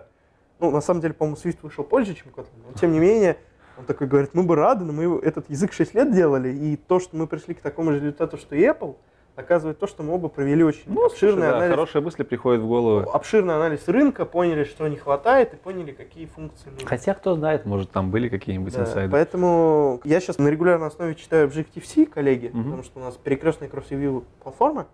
Э, С iOS-никами? Да, да, да. Интересно. И это жесть. То есть настолько... То есть- ты ревьюешь iOS. э, Ну, не так, что вот прям мое решение последнее, но я интересуюсь, что там происходит. Прикольно. Нахожу баги иногда какие-то. э, Это, там- это обычная практика? Нет, это вообще необычная практика. Это связано с тем, что у нас в команде в Mail.ru библиотеке э, очень сильные ребята, которые там, очень много лет в разработке, поэтому там я там, грубо говоря, на C пишу на всех языках, поэтому мы легко переключаемся между Окей. языками. Так вот, возвращаясь к, моему, к, к моей реплике. Да-да-да. Э, Под iOS пишут на Swift и на Objective-C, Мгм. да? Мгм. Э, Под э, Android пишут на Java и Kotlin. Мгм. При том, что я слышал, что есть такие случаи, когда ты на iOS не можешь написать что-то на Swift, потому что он этого не позволяет, все равно приходится на Objective-C переходить. Не, на Kotlin не так. Тут как раз и суть в том, что у Android-разработчиков есть поддержка нативная только Java 6. Они не могут писать фичи, которые добавили в новую Java, потому что они все еще обновились на новую версию Android. Мгм. А в случае с Kotlin он компилируется в байткод Java 6, и у тебя есть все фичи современные, и при этом ты пишешь для старых устройств. И То тебя есть это очень сильно подкупает. прикольно. Это на всех устройствах благодаря этому Да, тому же, да, к тому же да, работает. Да, да, да. То есть, типа, вот есть мир, который работает на Java 6. Даже не, не седьмой. То есть там даже try catch with resources нету. То есть если м, изучал Java, Ну, я C-Sharp, C-Sharp знаю, как это работает. Оно вот. Ну, то есть какие-то вещи, которые уже весь мир привык, в Android их нет. Просто потому что Java 6 Сейчас, возможно, ситуация уже другая, потому что распространение с Android разное, но тем не менее я пишу так.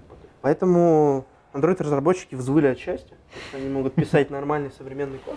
И Но это в том числе, кстати, большой плюс в то, что это язык, который сейчас де-факто является главным для Android-разработки. да, да. Ты как человек, который поработал с бэкэндом, который поработал с кучей других языков, что можешь выделить основно, основные отличия разработки под мобильную платформу Android, в отличие от другой разработки? Ну, в основном это веб, конечно. Особенно с тем, что ты следишь за размером кода. То есть в бэкэнде это дикость, допустим. Там добавил библиотеку на 30 мегабайт. Ну, и пофиг. ну, ну, ну, ну и пофиг, да. Больше лица будет. Да, да, да. В андроиде, если ты добавил библиотеку на 30 мегабайт, это деньги. Люди перестанут скачивать твои приложения. Просто потому что жирнее станет. Да.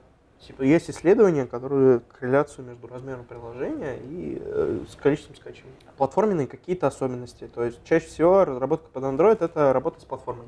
Есть большой SDK, и ты, ну, профессия Android разработчика больше всего взаимодействовать, наложить взаимодействие между твоими какими-то идеями и если ты не пишешь на чистой Java, ты чаще всего взаимодействуешь с Android SDK. То есть тебе нужно хорошо разбираться в SDK-шке, да? Да, Это да. по факту фреймворк отдельно считай. Да, да, да. Ну, то есть, типа, там работа с Bluetooth, Мгм. там работа с графикой какой-то.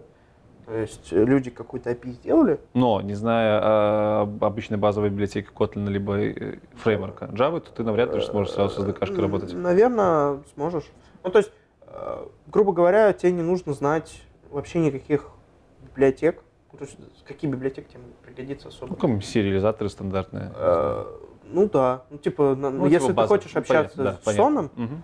И вот еще то, что связано с тем, что они медленно обновляются, есть какие-то специфичные вещи, то, что ты там не можешь писать какие-то вещи, потому что Android-версия еще не так распространена в мире. Там пишешь э, по факту вещи, которые там... Пишешь так, как писали 10 лет назад, потому что люди, которые 10 лет назад получили на свой телефон обновление Android, до сих пор на нем сидят. У вас есть требования там прям под какие Да, операционки да. должно поддерживаться? Да, да, да. Это задается, за этим очень сильно следят. А нет боли с тем, что не на всех, устро- не на всех устройствах одинаковый набор э, периферии? Конечно, есть. Ну, то есть, типа, а, там картинка, то, что одно маленькое, типа, как нам нужно писать подо все. Ну, типа, там Android-устройство, куча экранов, куча штук, там куча ифов, там, если это Xiaomi, то так-то. Если это... Серьезно? Они очень любят свои кастомные вещи делать. То есть Жесть. Android работает так по документации, они такие, а у нас не так. Вот у нас, они же не проходят вроде как сертификацию Google, Мгм. но если проходят, ее легко проходить, и они делают, вот, что у них вещи, которые в документации описаны так, и у них работают как-то по стандарту. Просто потому, что они приняли такое решение. И об этом Android-разработчик хороший тоже должен знать. Он должен догадываться об этом. А тебе, когда на разра- опыту. тебе, когда на разработку таска приходит, тебе написано, под какие прям конкретно девайсы должно работать Нет, приложение? просто должно работать. Если оно не работает, ко мне вопрос возникает. Окей, ну под, ну, под, под каким, под чем тестируется стандартно? На самом деле, чаще всего, если у тебя работает на эмуляторе, там, на пикселе моем, то все хорошо. Потому что чаще всего проблемы в моем коде. Но у нас есть ряд аппаратов, типа Xiaomi, какие-нибудь Huawei, под которыми мы тестируем отдельно, стараемся. Или если у нас возникают какие-то пользователи Xiaomi жалуются, что у них что-то не работает, мы уже разбираемся. Допустим, у Apple вышло сейчас, вышел новый телефон, у них там три камеры. Там ширик, еще что-то. У Android уже тоже такие есть. А, да. Если Google позаботился, допустим, они сейчас выпустили SDK для сгибаемых устройств. Мгм. И вроде как Samsung вот этот вот новый, который он поддерживает эту SDK. Если они позаботились, то все радуются. Есть единый API. Если нет, то каждый вендор пилит свое API самостоятельно. Если ты хочешь, допустим, работать с тремя камерами, ты открываешь список вендоров, у которых есть три камеры, и качаешь их в библиотеке для работы с этими тремя камерами. Ну, То есть э, за счет вот этой кластеризации, если Android видит тренд на какую-то вещь, допустим, отпечаток пальцев, там Samsung несколько раз делали отпечатки пальцев, у каждого вендора был свой, своя библиотека для работы с этим. Он задает новый стандарт, и все начинают работать по этому стандарту. Есть, правда, до сих пор телефоны, которые не работают по общему стандарту, старые. И тогда разработчикам приходится добавлять библиотеки вендоров только для поддержки какого-то устройства. Зависит от устройства и от пользователя. Расскажи про кодовое, измен... кодовое различие между программированием бэкэнда на Kotlin, на Java уже без разницы, и программированием для Android. Ты мне в перерыве говорил про DI, можешь подробнее да. осветить?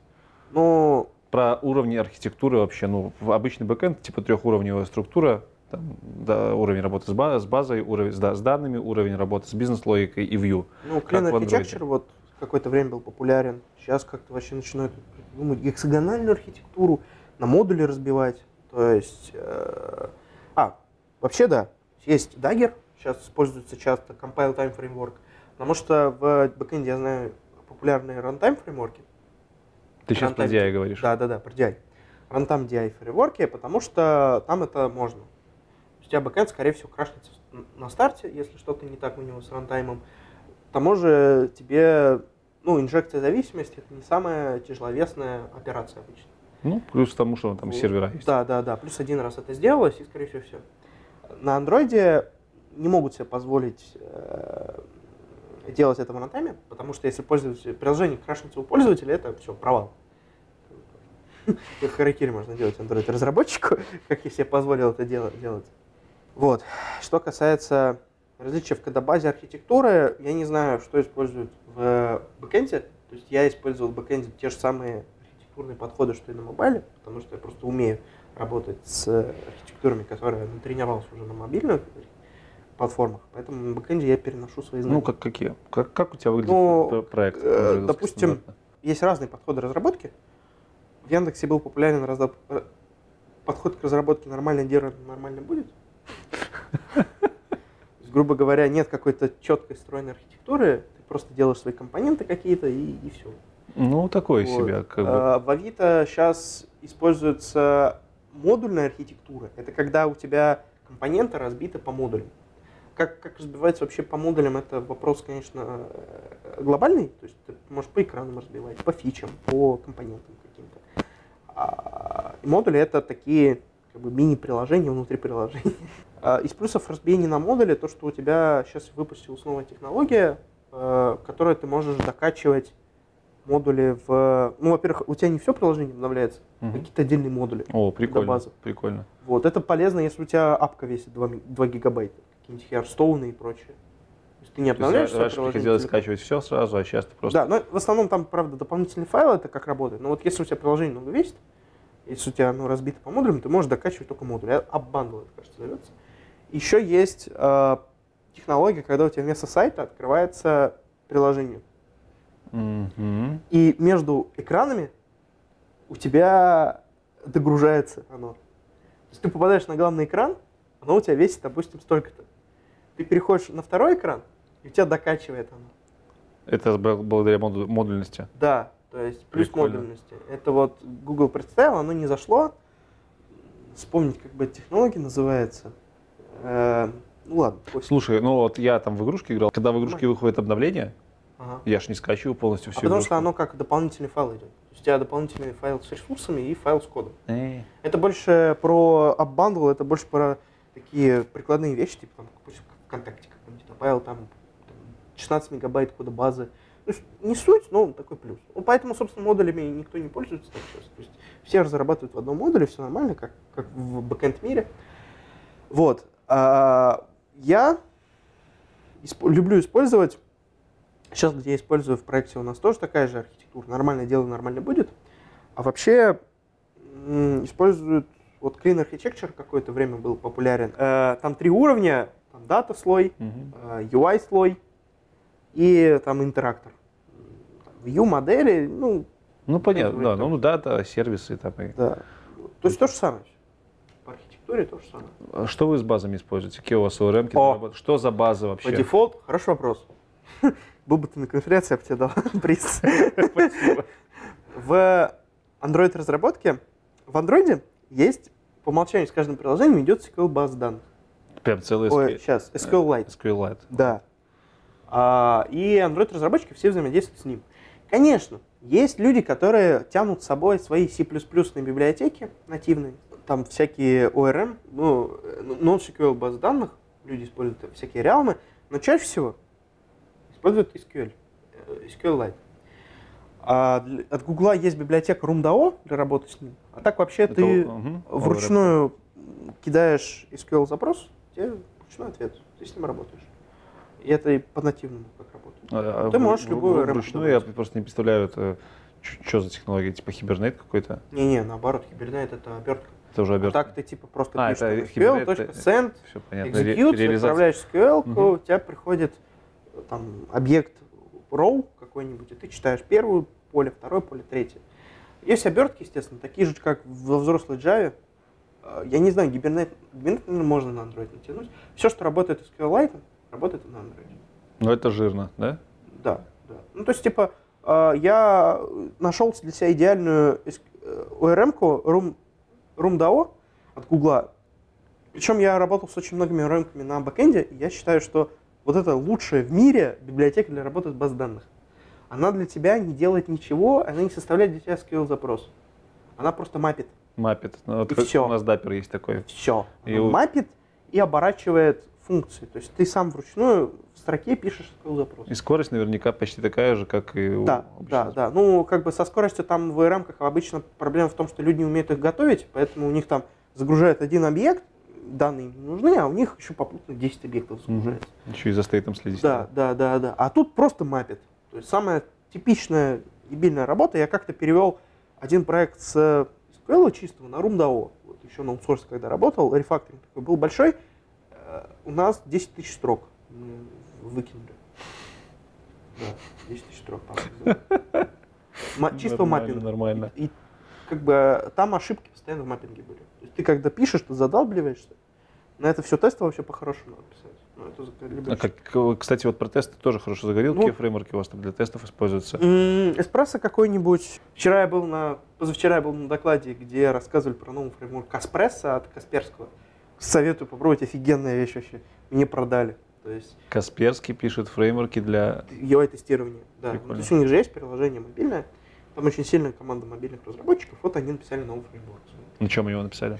А там, слушай, там целый час рассказывали обертками в эспрессо. Ну, грубо говоря, для UI-тестирования. Мгм. Фреймворки делятся на два типа. Первый для тестирования андроида. Это UI фреймворки, э, которые помогают тебе тестировать э, взаимодействие пользователя. То есть они прокликивают интерфейс? Да, да. Типа вот. Selenium какого-то? Да, вот. Кстати, экспресс, по-моему, населением как раз Мгм. основан. Ну, вот там под обертку что-то такое. А второе это те, которые про- прокидывают тебе на компьютер Android SDK. То есть при взаимодействии с периферией, с андроидами какими-то вещами, э, тебе нужно обязательно устройство. Мгм. Это всегда обычно накладно, потому что ты запускаешь тест на устройстве, это нетривиально. Вот. Поэтому есть фреймворки, которые тянут, бы, они выпилили как бы Android, андроидовую э, часть, там у них натив, Java, Мгм. и ты работаешь со своим компьютером, в своем компьютере с этой Android SDK при тестировании, так же, как будто бы это было на устройстве. Удобно. Вот еще такие фреймворки есть.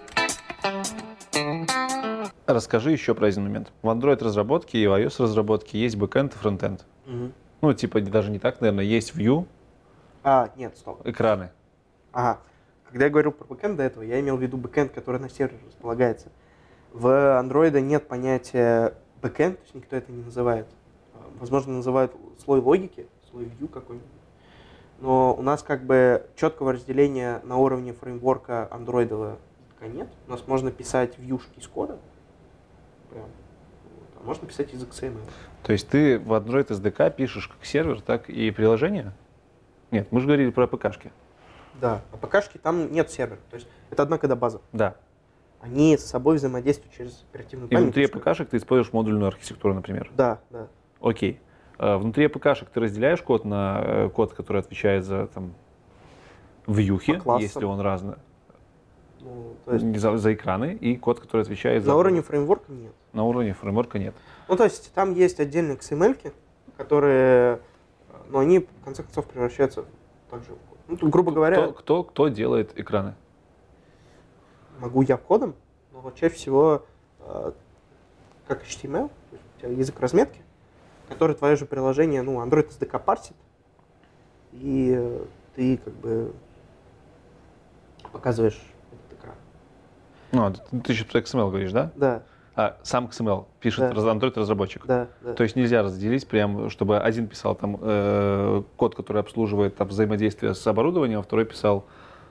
э, как это объяснить? А, ты в плане... Я пытаюсь это перенести на мир веба. То есть в мире веба есть четко Нет, фронтендер, бэкендер. Нет, нет.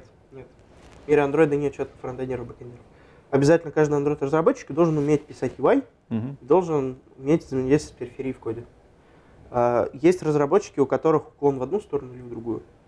Допустим, сейчас у меня уклон в сторону разработки э, без UI. Ну, у тебя библиотека. Да, в Яндекс браузере, когда я был, я там вообще на плюсах писал, тоже без UI был, но там были какие-то UI вещи. Окей. Но это все вопрос тимлида, как он использует силы, сильные и слабые стороны своей команды, своих разработчиков. Но, конечно, я не встречал Android-разработчиков, которые не умеют писать UI, например. Принято. Итак, диверсификация как бы большая. Зачем еще плодить сущности? Развитие. По поводу развития несколько вопросов. Значит, давай с тобой поговорим о Junior Kotlin разработчике под Android. Мгм. Как дофига слов. назвать это. Не, вообще, да- давай, давай про Junior Kotlin разработчики.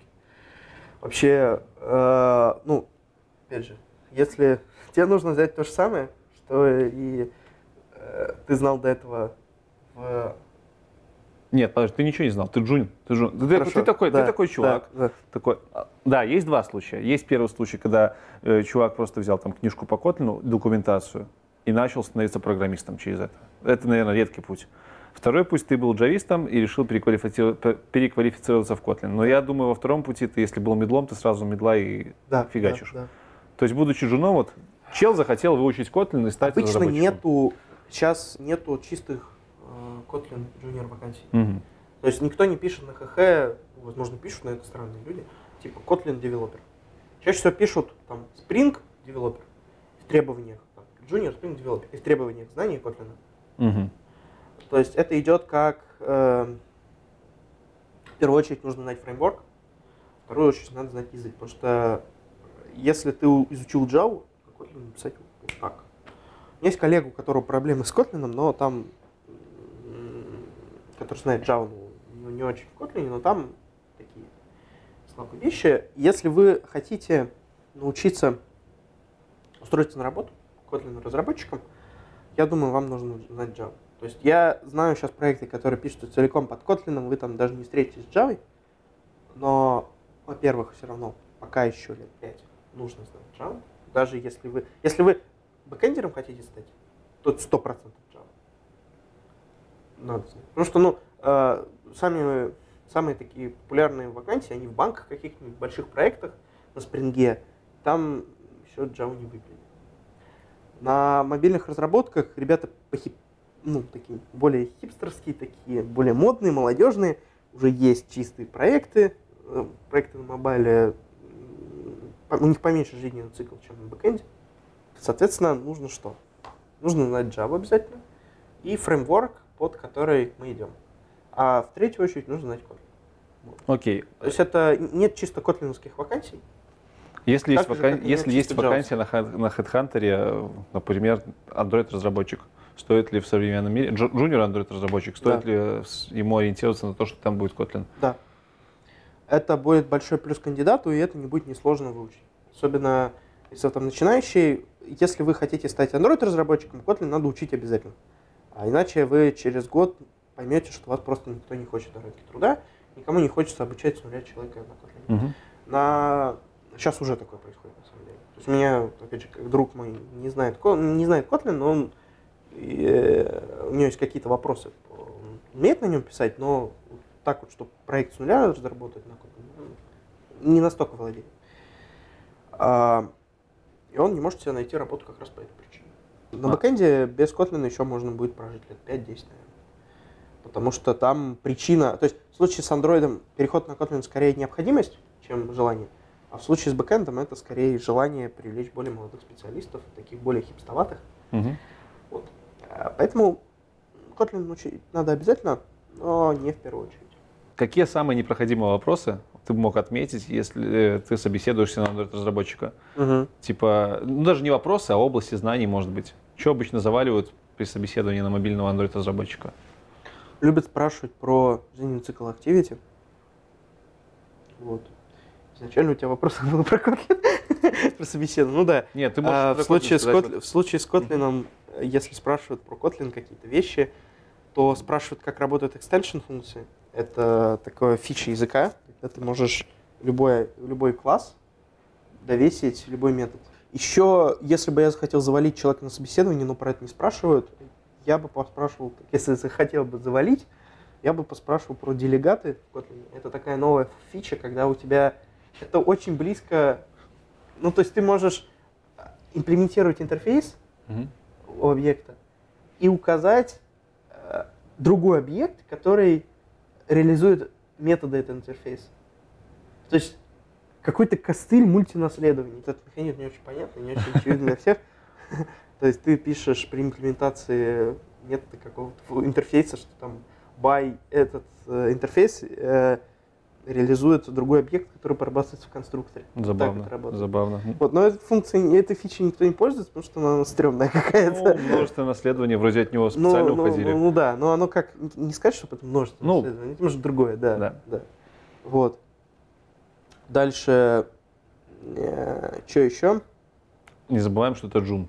А, ну ты сейчас не представляешь, какие требования к Джуну. Что-то, такое ощущение, что Джун это сеньор, только без опыта. Сейчас уже спрашивает. Э, Мне жалко Джуна. То есть, ну, как бы, когда я Джуном становился, я примерно И спрашивают, это прям нужно? Может, просто хотят так посмотреть, там дно прощупать? Наверное, да. Обязательно нужно знать, как работает null safety в, в Kotlin, потому что с этим связывается постоянно. Скорее всего, я попросил data-класс написать, если бы проверял на Kotlin. Спросил бы, как он работает. Ну, Там методы equals hashCode, какие переменные. То есть, грубо говоря, data-объекты в Kotlin выглядят как просто перечисление параметров и типов их. Мгм. Тебе не нужно, как в Java, расписывать геттеры, сеттеры. А, э, фича Kotlin, то, что ты можешь... э, у тебя все объекты обернуты по умолчанию в геттер и сеттер. Если в Java ты должен писать ручками геттер и сеттер, то там у тебя все абсолютно компилируется в геттер и сеттер. То есть тебе даже не надо, э, там, ну, допу- просто спрошу как дотнетчик. У Да. нас э, геттеры сеттеры сводятся к тому, что ты, это свойство называется, ты пишешь тип, ты пишешь название свойства, и ты пишешь фигурная скобка get, точка, запятой set. Все, на этом закончено дело. Но Kotlin пошел дальше, у него по умолчанию. По умолчанию. То есть вообще даже писать не надо вот эту Да, нотацию. да, да. А если ты хочешь расписать getter или setter? Э, ты пишешь enter, под, это, под объявлением этой переменной, set, Ну, двоеточие нормально. и тело функции. Прикольно. Вот, э, вот, как работают геттеры и сеттеры, опять же, как переопределить сеттер. Геттер – хороший вопрос для начинающего джуниора. По Kotlin все примерно. Мгм. По андроиду спросил бы, что такое сервисы в андроиде, как они работают, что такие теперь уже там сервисы потихонечку отказываются от них, там джоб-шедулеры появились. Мгм. То есть, грубо говоря, не так, что у тебя демон в телефоне. То есть раньше как тебе нужно было бэкграунд таску сделать? В iOS ты шел пешее эротическое, в андроиде ты поднимал типа демона, Мгм. как в Linux демон, вот то же самое. Сейчас решили, прикинь, если каждое твое приложение на андроиде поднимает демона. Сейчас отказались от этого. Если ты спускаешь фоновый процесс, будь добр по- показать нотификацию. Типа, я, я запущен. Сейчас есть job, job шедулеры, это ты Android говоришь, слушай, у меня есть таска, ее нужно выполнить. Пожалуйста, выполни. Если Android считает, что ты достоин выполнения, он выполняет. Ну, Вот такие вот вещи. А, плюс ко всему, как работает жизненный цикл activity, повороты экраны, по фрагментам чуть погонял бы человека на джуниора. Вот. И э, в целом по коду. Ну, я собеседовал людей много, и если человек может написать нахождение максимального числа в массиве, он уже мой кумир. Спрашиваешь алгоритмы массива? Ну, Алгоритма? Не, ну как алгоритм? Найти максимальное число Не, ну типа, ну да, ну. А хорошо, а если чел тебе напишет Это- это- решение с помощью экстеншена, напишет типа Э, если- sorter, э, order by, Ну, там что-то, нормально. нормально? Вопрос То есть не скорее, нужно расписывать там прям работу с массивом. ну, вопрос скорее про то, что просто проверка на адекватность. А, окей. Ну, то есть видно, что типа ты представляешь, какие знания должны быть у человека, который не может написать э, цикл. Ну да, жесть. один цикл и сделать Согласен. один if. Вот. В целом А, такое. ты сказал, надо найти максимальный. да, Я- максимальный я член массива. ну. Просто пробежаться и вы. Ну да, Вот. Ну и дальше вопрос по Android Framework. Что-то такое. Все, собственно. А, ну еще про многопоточность. То есть я его спросил бы, как бы ты реализовывал... а, то есть я вообще не люблю гонять по теории. Я обычно люблю общаться с человеком. Просто, допустим, как бы ты реализовывал скачивание картинки, ну, картинки, скачивание данных и отображений. Мгм. И рассказывал, ну, какие инструмен- инструменты он бы пользовался. Вот. Окей, принято.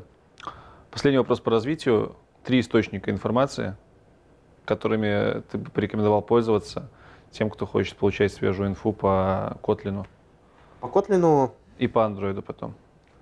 JetBrains, ну вот сайт JetBrains, документация, она Мгм. очень офигенная. Еще есть trykotlin. trykotlинlink.com, что-то такое. Ссылочку выведем. Да. Там ты прям онлайн можешь писать на Kotlin, компилироваться, запускается прям в браузере у тебя. И ты можешь изучать его. Там очень быстро ребят. Я слышал положительные отзывы от ребят, что быстро очень изучаешь. Э, Ну, все, наверное. То есть Третий, есть книга, хорошо, книга есть. Что за книга? А, Я не помню. вот там какая-то девушка в кимоно нарисована или мужчина э, по Kotlin, вот создатель JetBrains, вот на русском книжка. Отлично. Я скину обязательно название книги, как это называется, как выглядит. Мгм. Она прям чуть ли не первая в запросе. Там Kotlin книга на русском. Хорошо, по Kotlin все. По андроиду. А по андроиду, ну, очевидно, developers android.com. У Гугла документация отличная. Ребята стараются. Вообще ничего не переведено там почти. То есть только какие-то основные Мгм. вправо-влево уже не переведено Ну, английский. английский. Да, ну учите английский, там он тем более простой, типа, там, как видит Stack Overflow разработчик, там, замутненный взгляд, код, замутненный это, код, замутненный экран. Вот так же developers Android.com иногда читают. А потом отличный ресурс stantandroid.ru, то есть такие прям подробные туториалы, как писать на андроиде по каждому компоненту. Постоянно на него натылкаюсь, когда гуглю. Мгм. Еще сайт с котиком, его все так называют, потому что он сайт по фамилии человека, который пишет, это личный блог, который потихонечку превратился в набор туториалов. А как называется? Не знаю, не помнишь. Ссылку Ой, сбросишь. да, да, Ссылку тоже ссылка будет. Я же не буду выглядеть как идиот, да, я ты же точно поставишь ссылку. Да. Книжки, они очень быстро устаревают, поэтому пока она доедет до вас или, не дай бог, еще и переведется, вы уж забудьте про все это дело, и, ну, смысла в этом нет. Поэтому советую старта, начинать со старта Android, там есть последовательный курс. Блиц. Мгм. Вытеснит ли Kotlin Java когда-нибудь? Да, определенно. А, Когда? ну, лет через 10, я думаю, про Java уже потихонечку. Ну, то есть, окончательно нет, потому что Kotlin работает sorry, под JVM. Он компилируется в байткод, который в том числе поддерживает Oracle. Окончательно нет, но потихонечку 100%. Лет через... Года через 2-3 уже не будет мобильных разработчиков, которые пишут не на Kotlin, а лет через 10, наверное, бэкэндеры подтянутся, и все будет на Kotlin. Окей. Java это будет как сейчас Objective-C на iOS. То есть Р- э, что, что-то давно, которое было, что-то, на, что нужно знать для того, чтобы поддерживать старые проекты, а все новые пишутся только на Swift. Твой топ языков программирования. А, я считаю, что Kotlin топ-1. Вот, Java топ-2, потому что мне очень нравится Java, несмотря на то, что есть у него проблемы, многословности, например. Наверное, топ-3 все-таки Python, отдам уважение, хороший язык. Дальше идет, наверное, JavaScript. А, C++ дальше. Мгм. Ну, C он вне категории, поэтому я не буду его называть. Вне категории, в смысле... А, Это немножко язык, который... Ну, на нем сейчас никто не пишет, наверное, особо. Ну, то есть пишут всякие ну, там каменщики. п- по... На C пишут не по желанию, а по обстоятельствам. Да. То есть, когда надо. Вот. И поэтому дальше идет Go, наверное, после JavaScript. Сколько топ? После C. Нет. э, А ну, сколько, ладно, сколько давай. угодно, может становиться где угодно. Давай вот после JavaScript Go, Мгм. потом C++, э, C, сразу после C++. Ну и дальше пошло дальше. Это со всем, Rust. этим, со всем этим ты успел поработать? Да, да. Rust, Ты с Растом успел поработать? чуть-чуть пописал там. М, 21 год, парни. Ну, да не, ничего Недавно особенного в стукнуло. этом. Ты от- от- открываешь идеи, пишешь на расте и говоришь, оп, галочку, опа. Хорошо. Node.js. Слышал такую штуку? я написал даже. А React Native слышал такую штуку? Да. А вот не боишься ли ты, что React Native когда-нибудь высидит Kotlin? Три года назад, когда я работал в Soft студии, у нас был отличный проект, а, в котором был JavaScript разработчик, Мгм. один Android разработчик и один iOS разработчик. Это называется мультиплатформенная разработка. Когда у тебя вместо двух разработчиков три разработчика. Мгм. А, это первый минус. То, что все очень сыро, по-любому требуется помощь э, нативных разработчиков. Второе, оно, оно никогда не сырым не будет. Потому что тот же самый React Native, он уже сколько в альфе, и какая там 0.0.20. Ну, грубо говоря, он давно в альфе, и постоянно там все меняется, счет все меняется, оно какое-то нестабильное. А, Есть куча примеров, когда больших компаний использовали React Native, и спустя пяти лет разработки, если представляешь, сколько это, увольняли 500 разработчиков и нанимали две команды нативных разработчиков. Потому что они сталкивались с таким большим гребнем проблем, которые не могли вывести. Это при- пример Airbnb, они отказались от React. У них все приложение было на нем, и они уволили всех своих разработчиков и оставили двух- две команды нативных. объясни мне, почему нативная разработка под Android априори лучше, чем разработка на всем остальном. Типа на React Native пишешь Чем на говно. мультиплатформенной разработке? Да, на Xamarin пишешь говно, пишешь на Kotlin все. А, потому что... А это же открытая платформа. Почему? Нет, ну, грубо говоря, нет, на Kotlin тоже можно платформу писать, это тоже плохо. То есть, ну, сейчас люди пытаются, но пока это все равно не продакшн Ну, решение. не будет Java. А на Java ты пишешь под Android, и все круто. Ну, да, потому что нативная разработка, э, у тебя есть э, люди, которые знают Android фреймворк, я тебе говорю, суть не в том, на каком языке ты пишешь, язык это инструмент. В том, подо что ты пишешь. И люди, которые пишут под React Native, им нужно знать платформу Android платформы SDK и iOS платформы SDK. А они, они не знают этого, очевидно. Они знают JavaScript, знают, как пользоваться React Native. Но они не знают эту платформу SDK. И у них не получается работать с этими А платформами. значит ли это, что андроидщик-нативщик может на Xamarin или на React Native написать хорошее приложение? Какое Под? Android только. Да. Под Android. Да, да, да, это и значит. Но, как бы, опять же, То есть это не проблема платформы языка, это про- проблема разработчика. и это проблема мультиплатформы в целом. То есть, а, концептуально, э, концепт какой? У нас есть две команды, нам нужно освободить open space. Хочу одну команду, которая пишет под две платформы. Они же пишут одни и те же вещи. Пока не получается как раз потому, что очень сильно платформа зависима все. Еще с точки зрения UI плохо получается. Ну да, с UI тебя- совсем все по-разному. Да. Это Skype очень долго пытался гнуть свою линию, что у них на iOS свой дизайн, не, не ios нативный. И они в итоге провалились. В общем, бизнес расставляет все точки над «и». Сейчас пока что нативщики рулят. Окей. Я думаю, лет через 10, может быть, ну, учитывая то, какими семимильными шагами развиваются технологии даже сейчас, а, хотя мне кажется, что они, может, притормозились, а, я думаю, лет через 10 мультиплатформенная разработка будет э, на коню, какой-нибудь Ф- Flutter от, э, от Google или Kotlin мультиплатформ. Но React Native явно идет не туда. Они очень долго топчутся на месте, и у них Facebook, который работает в своих интересах. Принято. Следующий вопрос по ЗП. Справедливая зарплата для джуна по московским меркам. Была хорошая статья на Хабре. Да? Вот. э, Про зарплаты. Человек хотел стать джуном, приехал в Москву и очень сильно изучал этот вопрос. Он все правильно писал.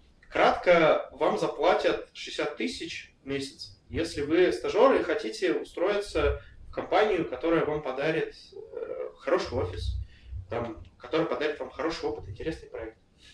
То 60 тысяч это такой. А, Можно вытянуть 120 жена в Москве, э, если там по подумать, по- пообщаться. То есть э, вилка средняя, которую там назвали в этой статье, в принципе, с ней соглашусь, это от 70 там, до 120. 120. Да, это, да, это косарь 800, если в доллары, так примерно. Да, да, да. Ну, в Москве. Ну что, на этом тебе большое спасибо. Спасибо, что пришел. Было очень интересно. Но я знаю, что ты не с пустыми руками пришел. Во-первых, толстовка. Во-вторых, пак наклеек. Воу, воу, воу. Да, на самом деле наклейка клевая очень. Что из наклеечки? Это мои наклейки, наклейки, которые... У меня есть команда студенческая, как бы, в которой мы делаем проект. Стартап свой э, в свободное время, что такое. Мы все сейчас работаем уже, и вот параллельно мы друзья, и вот у нас есть бренд такой, Glitchless называется. И вот это вот наклеечки э, как бы Glitchless, да, И баечка. я в футболке на- нашей команды, у нас есть мерч, логотип. Ну, то есть, вот тут такие вот клевые наклейки уже показывали. И толстовка. Да, нужно придумать условия конкурса. Знаешь, что я думал? Ни для кого не секрет, наверное, Мгм. что Android-приложения часто тупят. Короче, у меня вариант такой, чтобы в комментариях оставляли самые смешные, стебные, жесткие случаи тупника андроида, например. И за самую интересную историю мы бы дали одну из типаек. Можно вторую толстовку тому, кто придумает самую смешную причину, почему приложение на Android тупят. Ну, в общем, две байки эти получат две самых крутых истории. И на ближайшем стриме, который будет после этого выпуска, эти баечки мы разыграем. И они отправятся победителям, независимо куда. Украина, Россия, Беларусь, э, Аляска. Пофиг. Везде, всю- всюду отправляем подарки. На этом уже точно все. Мгм. Всем спасибо. Ставьте ваши айтишные, котлиновские, андроидовские лайки. Можете ставить дизлайки, но я этого не люблю. Подписывайтесь на Инстаграм, заходите в Телеграм на уведомления, подписывайтесь. Обязательно заходите к нам в Дискорд чат. Жмите на колокольчик, потому что если вы не нажмете, то будете риски. Все, всем спасибо. На сегодня у нас все. Покедова.